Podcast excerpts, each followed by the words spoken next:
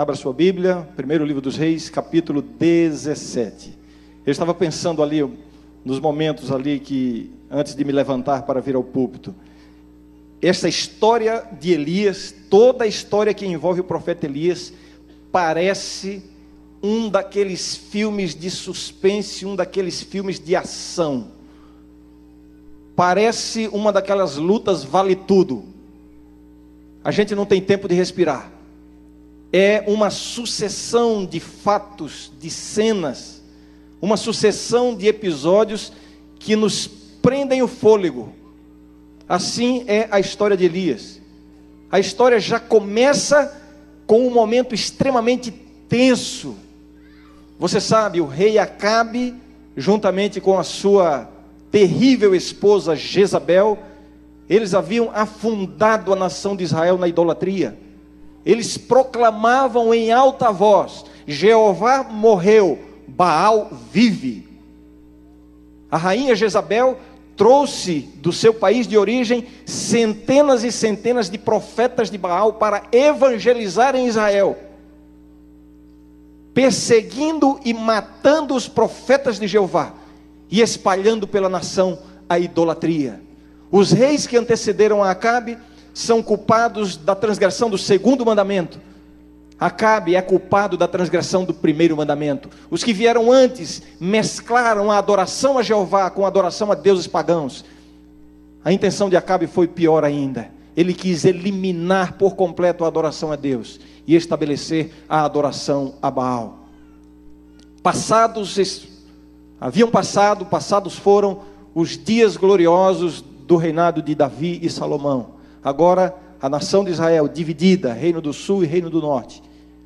O reino do norte, afundado ainda mais na idolatria, vive um momento de grande crise. É neste cenário que surge o profeta Elias, como nós já vimos aqui nos temas anteriores. A aparição de Elias é repentina, não há um anúncio, nem no episódio e nem na Bíblia. Ele não é anunciado. A primeira aparição de Elias na Bíblia começa assim, capítulo 17. Então Elias Nada é dito a respeito de Elias na Bíblia antes desse momento. Ele surge de repente, uma cena dramática. Elias entra pelo palácio de uma forma tão resoluta, tão confiante, tão destemida. Vejam, parecia uma ação suicida. Apresentar-se como profeta de Jeová era praticamente declarar-se morto. Mas Elias, convicto do seu chamado de Deus, entra confronta o profeta, perdão, confronta o rei Acabe com o dedo em riste. Ele começa o seu discurso dizendo: É incrível como os profetas da Bíblia conseguem dizer tanto com, com tão poucas palavras. Elias abre o seu discurso dizendo: Vive o Senhor. Pronto, já foi um soco na boca, porque a vida e a voz de Acabe e Jezabel proclamavam: Jeová está morto, Baal vive. Elias entra e a primeira coisa que ele diz: Vive o Senhor Deus de Israel, perante cuja face estou. Elias não tinha dúvida com relação à sua identidade. Elias não era um desses cristãos que andam escondendo a Bíblia dentro da mochila com vergonha de ser visto. Elias não é, não é um desses que disfarça a sua identidade de cristão no meio onde vive, com vergonha de receber alguma zombaria, ou tal de se sentir diferente. Não. Diante da mais terrível ameaça, Elias começa dizendo: Vive o Senhor perante cuja face estou. Não haverá orvalho nem chuva nestes anos, senão segundo a minha palavra. O, o rei Acabe fica atônito, ele empalidece e Elias se retira. Os guardas mal perceberam o movimento de Elias. Parece que agora, parece não, de fato agora começa esta esta história de suspense. Então Deus dá uma ordem a Elias: Elias, vai para o ribeiro de Querite, que lá eu ordenei aos corvos que te alimentem e você beberá a água do riacho. E Elias vai até o ribeiro do Querite. Bem, parece que agora haverá um intervalo mas quando você pensa que dá para respirar, a Bíblia diz assim: e o ribeiro secou. Um momento tenso. Aí Deus aparece de novo, Elias, vai a Sarepta, porque lá eu ordenei a uma viúva que te dê alimento. Antes Deus havia ordenado aos corvos, agora Deus ordena a uma viúva pagã. Que coisas inesperadas. E então Elias sai de Querite, vai para Sarepta. Uma ordem inesperada de Deus. Parece que Deus estava mudando de planos. Sarepta estava na direção oposta a Samaria. Sarepta estava a 12 quilômetros da casa de Jezabel, do pai de Jezabel, digamos assim. E quando Elias chega em Sarepta, parece que agora a gente vai respirar um pouquinho. Deus providenciou uma viúva, deve ser uma viúva, uma viúva rica, que tenha provisão suficiente para alimentar Elias. Mas aí entramos no suspense de novo. Quando chega lá, a pobre da viúva está morrendo de fome. Quando Elias diz: Me dá um pouco d'água, ela vai buscar água e Elias diz: Eu quero pão também. E ela diz: Olha, eu não tenho. Tenho um pouquinho de farinha, um pouquinho de azeite. Eu vim aqui buscar uns cavacos para preparar o último pãozinho para eu e meu filho comermos e então morreremos. E Elias diz: Não temas, não temas. Vai e faz o que disseste. Ou seja, você vai preparar comida para você e para seu filho, mas antes, faça primeiro para mim. Deus está dizendo: primeiro eu. E ela fez como Elias disse: a promessa, não faltará azeite na botija e não fará, faltará farinha no pote, na panela. E isso aconteceu. E então agora, Elias está hospedado na casa da viúva, tem alimento e parece que agora a gente vai poder respirar um pouquinho. Parece que as coisas se acalmam, mas não é assim que acontece. O drama continua.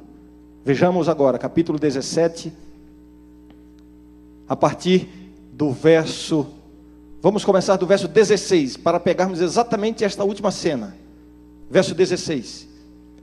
Da panela a farinha não se acabou, e da botija o azeite não faltou, segundo a palavra do Senhor por intermédio de Elias.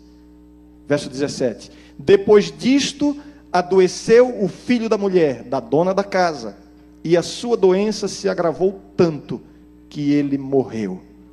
Então disse ela a Elias: Que fiz eu, ó homem de Deus? Vieste a mim para trazeres à memória a minha iniquidade e matares o meu filho? Ele lhe disse: Dá-me o teu filho. Tomou-o dos braços dela e o levou para cima, ao quarto, onde ele mesmo se hospedava, e o deitou em sua cama. Então clamou ao Senhor e disse: Ó Senhor meu Deus, também até a esta viúva com quem me hospedo afligiste, matando-lhe o filho, e estendendo-se três vezes sobre o menino, clamou ao Senhor e disse: Ó Senhor, meu Deus, rogo-te que faças a alma deste menino tornar a entrar nele.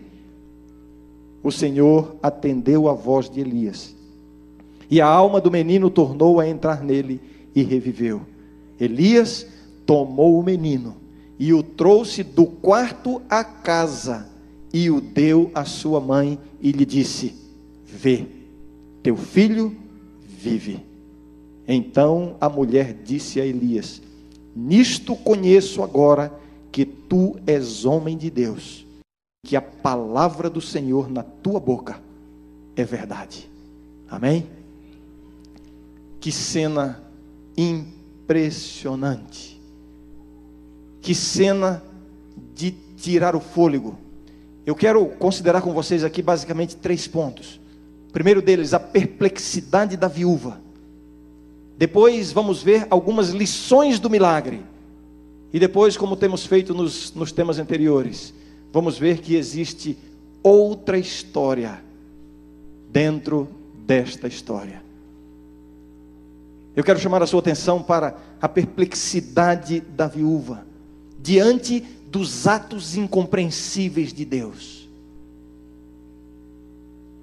Às vezes, ficamos perplexos diante dos atos incompreensíveis de Deus. Elias chega e garante à mulher que ela não morreria e, não, e nem o seu filho, porque ela disse: Eu não tenho comida, eu tenho um pouquinho de azeite, um pouquinho de farinha. Vou comer com meu filho e então morreremos. E Elias disse: Não temas, isso não vai acontecer. Como é que Deus pode agir dessa maneira? Faz uma coisa ali na frente, parece que ele desfaz tudo que fez. Porque às vezes Deus cria em nós expectativas tão grandiosas, mas Ele mesmo não deixa que essas expectativas se cumpram plenamente. É um casal que ora por um filho, na impossibilidade de tê-lo, e clama por um milagre, de repente a mulher engravida. Eles louvam a Deus e têm a segurança de que foi Deus quem deu o filho. Mas no sétimo mês, acontece um problema, e a criança morre no útero dela. É um ato incompreensível. Eu não estou imaginando coisas, estou falando de fatos reais. Você orou a Deus e pediu que Deus lhe desse a oportunidade de vir estudar aqui. Deus operou milagres e você tem a plena certeza de que você veio para cá com a bênção de Deus, a direção de Deus, foi Ele quem abriu, abriu a porta. Mas agora parece que todas as portas se fecham. Você não vê a mínima possibilidade de continuar. E então você fica perplexo. São os atos incompreensíveis de Deus. O filho da viúva não morreu de fome, mas morreu doente. Grande diferença. Se ele tivesse morrido de fome, não teria causado nenhuma perplexidade à sua mãe, porque ela já estava na expectativa de que isso acontecesse. Mas Deus fala através de Elias: não temas. E surpreendentemente, o menino adoece e morre. A perplexidade da viúva. Não era apenas a perda do filho, era todo o seu futuro que estava comprometido. Depois que o seu marido morreu, ela sabia que ela não teria mais ninguém que cuidasse dela. A sua única esperança de ser cuidada no futuro era aquele filho, que seria o único cuidador dela. E agora ele morre. Tudo se acaba. Eu, eu não tenho, eu nunca passei pela experiência de, da perda de um filho. Eu sei que alguns de vocês aqui já passaram por essa experiência. Eu quero dizer que eu imagino, sim, eu imagino como deve ser essa experiência. Aconteceu lá em casa uma vez um episódio que por pelo menos um minuto, um minuto de relógio, talvez um minuto e meio, por um minuto, eu tive a plena sensação de estar olhando para o meu filho morto. O Renan tinha cinco anos de idade. Nós morávamos em Belém do Pará. O prédio do escritório onde eu trabalhava ficava a aproximadamente 100 metros da minha casa. Um jardim na frente, várias casas, um condomínio. Naquela tarde eu havia ido ao escritório, talvez fosse um feriado, um domingo, alguma coisa, que não, não, não havia atendimento ao público. Passei lá, quem sabe, uma hora ou duas, saí de lá com alguns objetos na mão vindo para casa, quando eu saí pela porta, de longe, não havia ninguém no campo, não havia ninguém no condomínio andando pelo lado externo. E de longe, eu vi a bicicleta do Renan caída na rua, quase em frente de casa. Quando eu observei, ele estava caído ao lado. Primeira sensação de que ele havia caído da bicicleta, mas não era só isso, porque ele estava completamente desfalecido. Eu não podia imaginar o que tinha acontecido, nem como ele estava. Eu estava a 100 metros de distância. Eu corri desesperadamente, eu gritava: Renan, Renan. Nenhuma resposta. Eu olhava para os lados, não havia ninguém. Ele estava sozinho, caído, desfalecido. O que terá acontecido? Um ataque? O que foi? O que aconteceu? Uma queda, desmaiou. Cheguei diante dele, ele estava com o rosto no chão, manchado de, de areia completamente desfalecido. Eu sacudia o Renan, eu queria gritar, ao mesmo tempo me vinha a sensação de que ele poderia estar morto. Eu não queria que a mãe o visse assim, eu tinha receio de chamá-lo e eu não sabia o que fazer. Eu dizia: Meu Deus, meu Deus, Renan, Renan, e tentava sacudi-lo. Aquela impressão de estar vendo roxo, com os lábios brancos, e não havia reação, não havia respiração. Quer dizer, eu estava tão desesperado que eu comecei a ver todas essas coisas. Por um segundo, não, por meio segundo, no meu desespero, eu tive a leve impressão de que ele esboçou um sorriso, mas foi muito rápido. Mas aquela reação dele, ou a impressão daquela reação, me fez fazer uma experiência. Eu meti a mão nas axilas dele, assim, por baixo do braço, e fiz cócegas. E aí ele deu um pulo e deu uma gargalhada enorme na minha frente.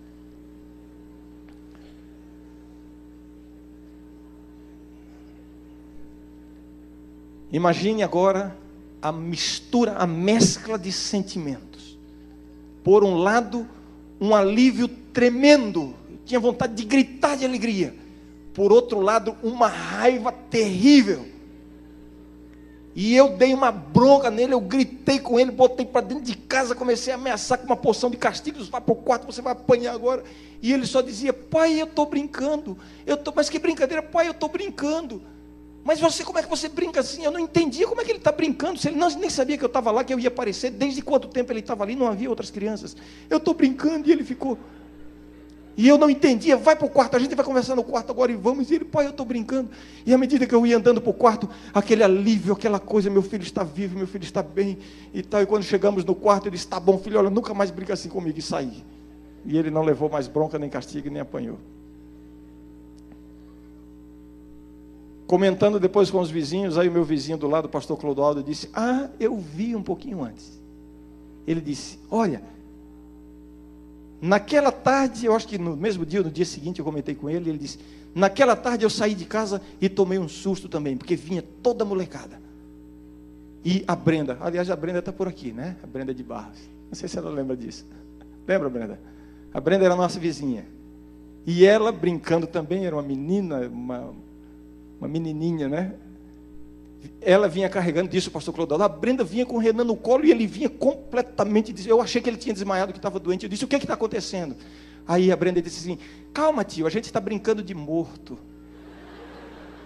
Como é que é essa brincadeira de morto? Não, a gente atira um no outro, pá, e aí ele morre.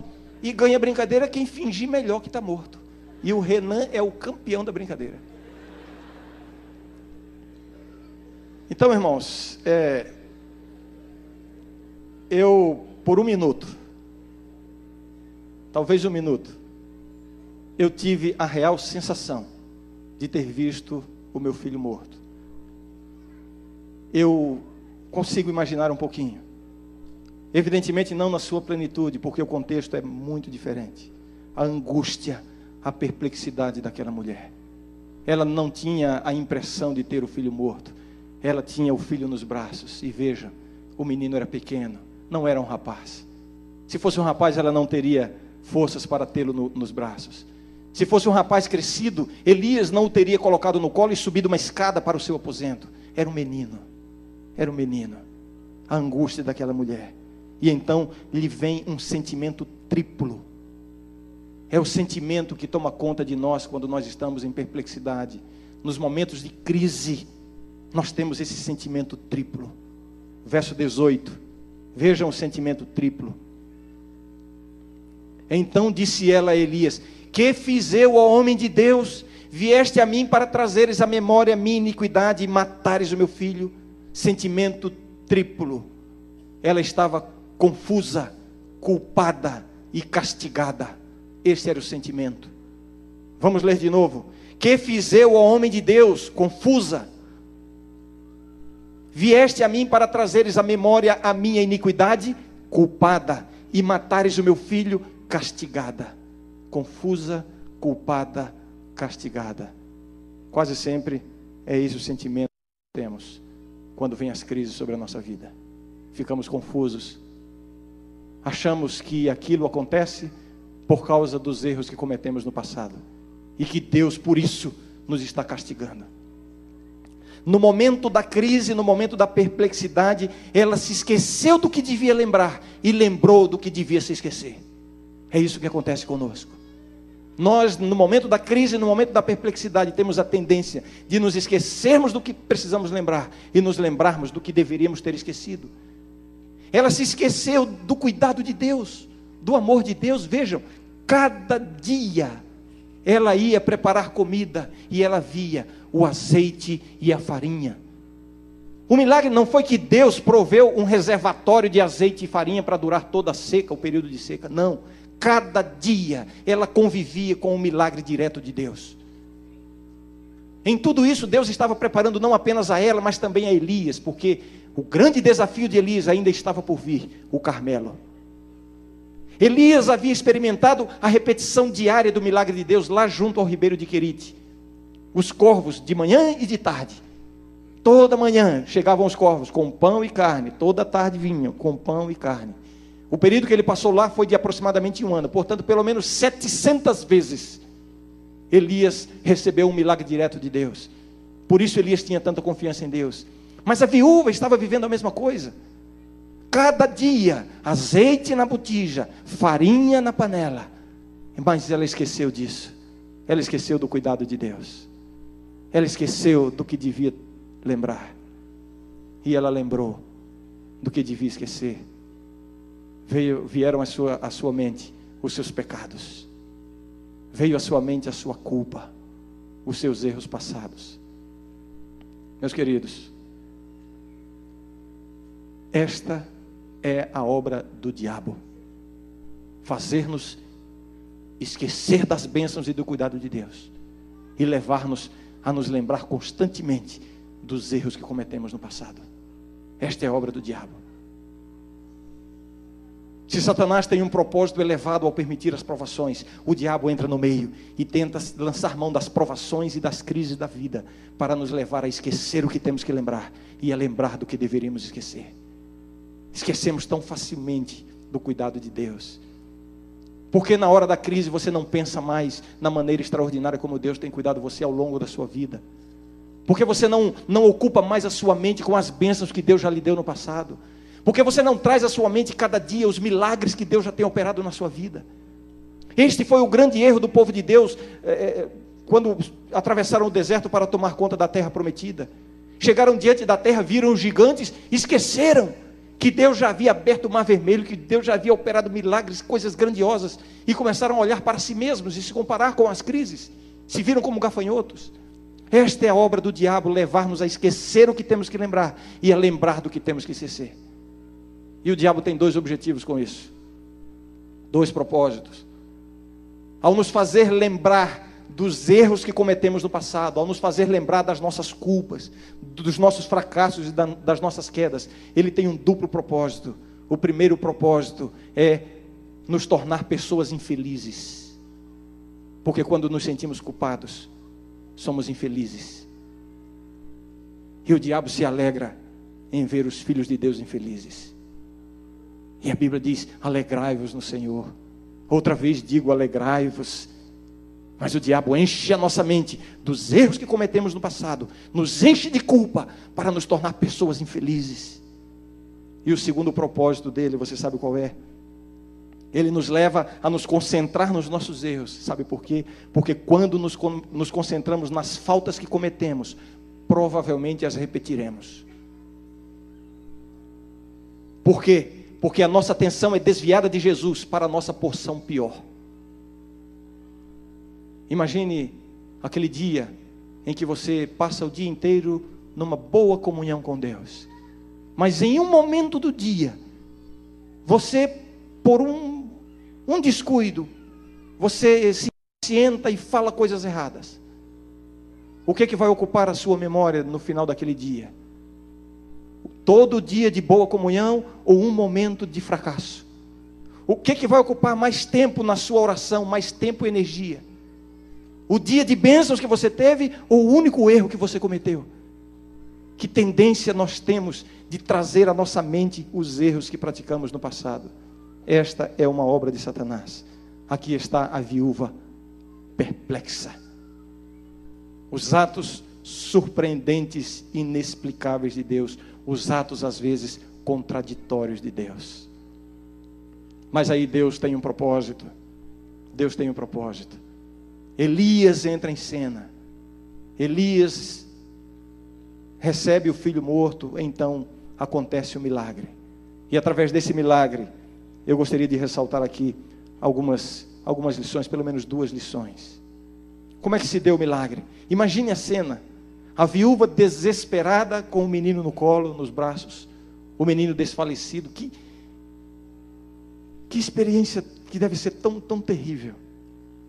Segurar o cadáver do próprio filho nos braços. Há poucos dias atrás nós vimos uma cena de um pai tendo seu filho morto na rua. Não sei se muitos aqui viram esta cena, deprimente. Felicito os que não viram, porque fez mal para mim esta cena. O pai se jogava em cima do menino, se deitava em cima do menino, do cadáver do seu filho no meio da rua e gritava desesperado. Ali está a viúva com o menino no, nos braços. E então ela ela não, ela não, não consegue se conter, ela lança a culpa sobre o profeta. E através do profeta, ela lança a culpa sobre Deus. E então Elias, o que que Elias diz? Verso 19: Ele lhe disse: Dá-me o teu filho. Dá-me o teu filho. Esta é a segunda vez que ela recebe uma ordem de Elias. Bem, a Bíblia não entra em detalhes, mas eu imagino que quando Elias deu a ordem, eu acho que o, o disco voltou assim, rapidinho, e ela lembrou, quando Elias disse: Dá-me pão. Ah, eu tenho um pouquinho de azeite só, um pouquinho de farinha, vou comer com meu filho e morreremos. Primeiro para mim. Ela se lembrou com certeza que Elias já lhe havia pedido algo uma vez. E quando Elias pediu da primeira vez, o que foi que aconteceu? Ele devolveu multiplicado. E agora Elias não tenta se justificar. Elias é um profeta muito bem resolvido, obrigado. Elias não era aquele tipo de pessoas que, quando recebe uma acusação, fica tentando justificativas, ou retaliação, ou vingança, ou quem sabe buscando uma explicação teológica para o fato. Ah, não é isto, não é a sua culpa, não é assim que Deus age, eu não tenho nada a ver com isso. Elias não se preocupa, Elias consegue ser completamente empático, Elias consegue sentir a dor dela, e nós vemos isso na oração que ele faz. Dá-me teu filho. Ela já tinha experimentado a primeira vez que ela atendeu ao pedido de Elias, e qual foi o resultado? E ela simplesmente dá para Elias o seu filho morto. Aqui tem um princípio que a gente precisa lembrar. Tudo o que Deus pede de nós, Ele nos devolve mais e melhor. Eu acho que eu vou repetir essa frase. Tudo o que Deus pede de você, você pode entregar, porque Ele vai devolver mais e melhor um pouquinho de azeite, um pouquinho de farinha, a última refeição, ela entregou tudo a Deus. E não faltou azeite na botija, nem farinha na panela. Tudo que Deus pede de nós é para nos devolver mais e melhor. A multidão estava faminta, não havia como alimentar, não tinha comida por perto, não tinha pão. E então alguém disse assim: Ah, tem um menininho aí que tem cinco pães e dois peixes. Jesus dá a ordem: Talvez eles pudessem dizer assim: Olha, menino, divide com a gente, fica com um pãozinho e um peixe para matar sua fome e me dá o resto. Mas não foi esta a ordem. Quando Deus pede, Ele pede tudo. O menino entregou tudo o que tinha, não entregou da sua abundância, entregou da sua escassez, não entregou do que lhe sobrava, entregou do que lhe faltava. Quando Deus nos pede, ele nos pede para devolver mais e melhor. Aqueles cinco pães e dois peixes alimentaram toda a multidão, inclusive o menino. Um pouquinho de farinha, um pouquinho de azeite. Quando Deus pede, Ele nos pede para devolver mais e melhor. E agora Elias diz: Dá-me teu filho. Recebe o filho morto. Clama a Deus e volta e entrega o filho vivo quando Deus nos pede, tudo que Deus pede de nós, Ele nos devolve mais e melhor. Recebeu morto pela doença, recebeu vivo e saudável. Quando Deus pede, Ele nos devolve mais e melhor. Agora eu, eu, eu tenho que perguntar para você. Eu tenho que perguntar para você. O que é que Deus está pedindo de você e você ainda não entregou completamente? O que é? Vamos falar de coisas. Vamos falar de recursos financeiros. Vamos falar de dízimos. Vamos falar de ofertas. Isso é bíblico. Deus pede para devolver mais e melhor. Deus pede para devolver multiplicado. Irmãos, isso aqui é uma questão de dependência de Deus. A bênção de Deus não vem comprada. Nós não, não pregamos essa mensagem que muitos grupos cristãos andam pregando por aí. Ah, você dá tudo que você tem para a igreja e você vai ter o melhor emprego, você vai ser pessoa rica, vai ter prosperidade. Isso não é bíblico. Deus não quer o seu dinheiro, Deus não precisa do seu dinheiro. Deus quer que você confie nele. Agora, a nossa confiança é medida principalmente através do nosso bolso. Olha, mexa com tudo que eu tenho, mas não mexa no meu dinheiro. E a Bíblia diz: desenvolva confiança em Deus. E saiba, quando Deus pede, Ele devolve mais e melhor. Eu garanto a você, aliás, a Bíblia garante, que 90%, vão, 90% com Deus vão lhe render muito mais do que 100% sem Deus. É uma questão de confiança, mas não é só isso que Deus pede. Deus pede o seu coração, Deus pede a sua vida. E quando Ele pede, Ele pede inteiro. O que é que Deus está pedindo de você e você ainda não entregou? Será que tem alguém aqui esta manhã que tem ouvido o convite de Deus para entregar a sua vida a Jesus? Eu pergunto, você está esperando o quê? O que, é que você está esperando? Elias disse: Dá-me o teu filho.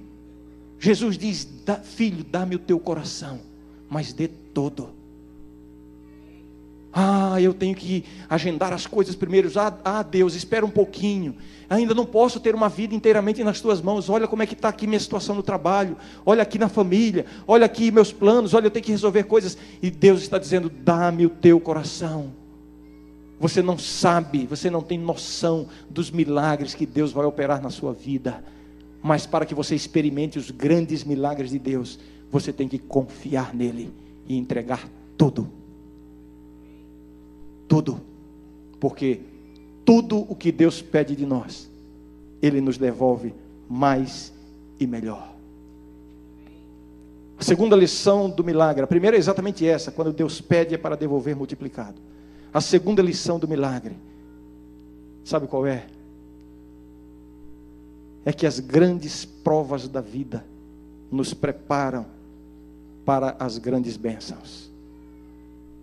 As grandes provas nos preparam para as grandes bênçãos. Elias, vai para o ribeiro de Querite, e lá eu vou te alimentar com os corvos, os corvos vão te alimentar e você terá água para beber. E Elias de repente está lá, passa um período maravilhoso, maravilhoso, coisa nenhuma, na solidão, na expectativa, mas confiando em Deus sendo testemunha visível, ocular dos milagres de Deus que se repetiam todos os dias. De repente, o ribeiro seca. Os atos surpreendentes de Deus, os atos contraditórios de Deus, uma crise. Mas quando o ribeiro seca, Deus já havia preparado uma viúva para cuidar de Elias. Quando Deus permite que uma porta se feche, Ele já tem outra aberta para você. Nas provas, nas crises da vida, confie em Deus, porque as grandes provas nos preparam para as melhores bênçãos. Não foi assim com Moisés? Antes de ser o grande libertador de Israel, precisou se isolar, ser isolado em fuga, passar 40 anos no deserto cuidando de ovelhas que nem eram suas. Não foi assim com Davi, não foi assim com José no Egito, e não é assim com cada filho de Deus. As provas são um instrumento de Deus para nos preparar para as melhores bênçãos. Esta é a lição que nós, que nós aprendemos daqui. Dá-me o teu filho. Ela deu o filho no momento de prova. Ela confiou em Deus e recebeu a maior bênção: ter o filho ressuscitado. Agora, irmãos, eu disse que existe outra história dentro dessa história. Você se lembra que nós estamos estudando a história de Elias e vendo outra história dentro da história de Elias. A história de Elias nos aponta para Jesus. Aliás, irmãos, tudo na Bíblia nos aponta para Jesus. Cada palavra da Bíblia nos aponta para Jesus. Cada história da Bíblia nos aponta para Jesus. A Bíblia é toda Jesus. Elias aparece em cena, confronta o rei Acabe. De repente, Elias é enviado para Querite. Querite significa cortado. Foi cortado, e a Bíblia nos diz que Jesus foi cortado da terra dos viventes. Lá em Querite, o riacho secou.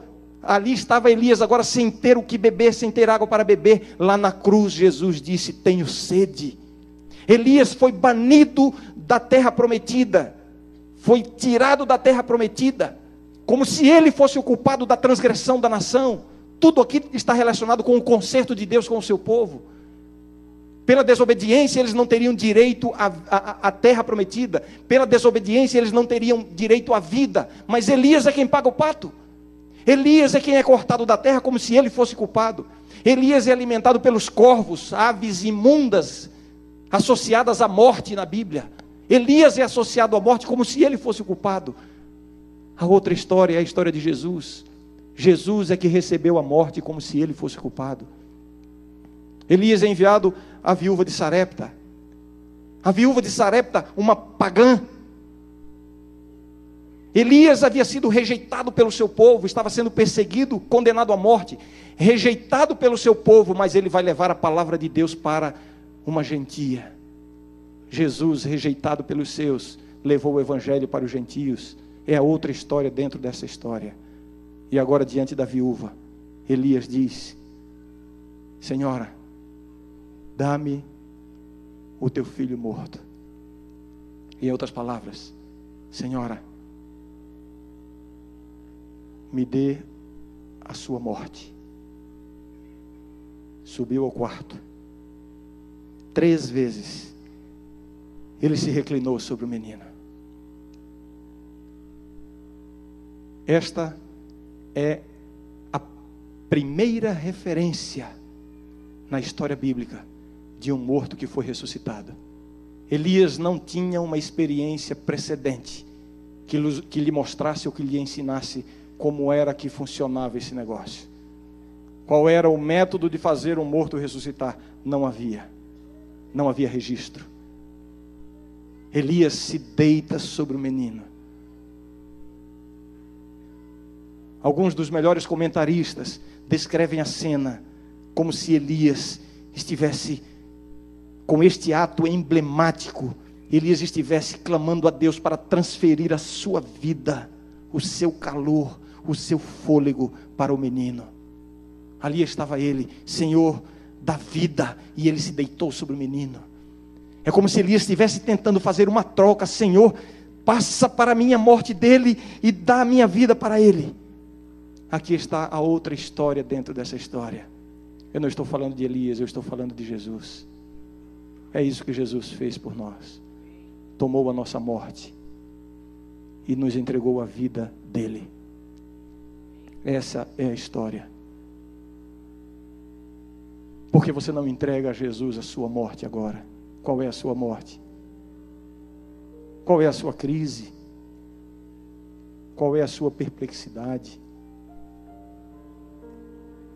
Qual é a sua dúvida? Qual é a sua confusão? Qual é a sua culpa? Qual é o castigo que você está recebendo?